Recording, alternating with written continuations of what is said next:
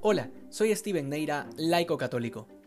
La sinagoga de Cafarnaún es el lugar en donde se pronunció uno de los discursos más bellos de toda la humanidad, porque fue pronunciado por Dios.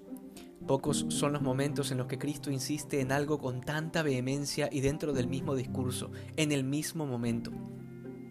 Quien se acerca al Evangelio de hoy se encontrará con el Señor repitiendo una y otra vez que su cuerpo es verdadera comida y su sangre es verdadera bebida. Habría que inventar cosas para interpretar algo distinto de lo que el Señor literalmente está diciendo. Ya en los primeros siglos, en plena persecución del Imperio Romano, los cristianos celebraban la Eucaristía en las catacumbas, la famosa necrópolis que hay debajo de Roma y que se sigue conservando hasta hoy como una reliquia del cristianismo primitivo. Y como en estas celebraciones solo estaban los cristianos, que eran los únicos que sabían cómo llegar hasta ahí, pues el resto de no cristianos ni se enteraban de lo que sucedía debajo de los suelos de Roma. Sin embargo, varios fueron las veces en que algunos de alguno que otro pagano intentaba captar algo de lo que pasaba allá debajo. Y al escuchar solamente esto es mi cuerpo, tomen y coman todos de él, se corrió el rumor de que los cristianos eran caníbales, y de ahí vinieron un montón de teorías terribles, como que sacrificaban niños o que tenían orgías allá abajo.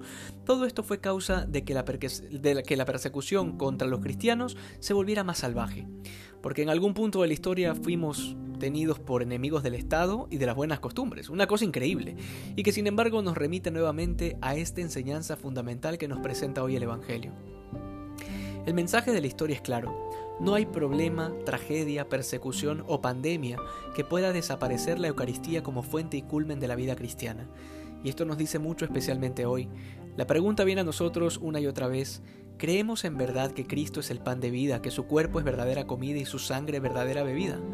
Hoy más que nunca la iglesia necesita santidad. Y cuando hablamos de lo que necesita la iglesia, no caigamos en el tremendo error de ver para afuera, de buscar a tal laico, a tal monja o a tal sacerdote u obispo. No, la verdadera contrarrevolución comienza como un movimiento interior como la lucha decidida por cortar de nuestra vida todo lo que estorba a la obra de Dios en nosotros. Muchos de nosotros, y ojalá todos, nos alimentamos semanalmente y otros hasta diariamente de este pan de vida. Sin embargo, ¿cuántas veces hemos comulgado con un corazón frío, acostumbrados a Dios y de forma mecánica, como cuando rezamos el rosario apurados o distraídos? Siempre digo que rezar así es como lanzarle rosas a la Virgen, pero en el piso, porque nos da pereza colocarlas bien, con delicadeza. No se diga la comunión del cuerpo de nuestro Señor. Ese alimento está destinado a transfigurarnos, a convertirnos en otros Cristos. Y si eso no sucede, es porque no lo estamos recibiendo bien.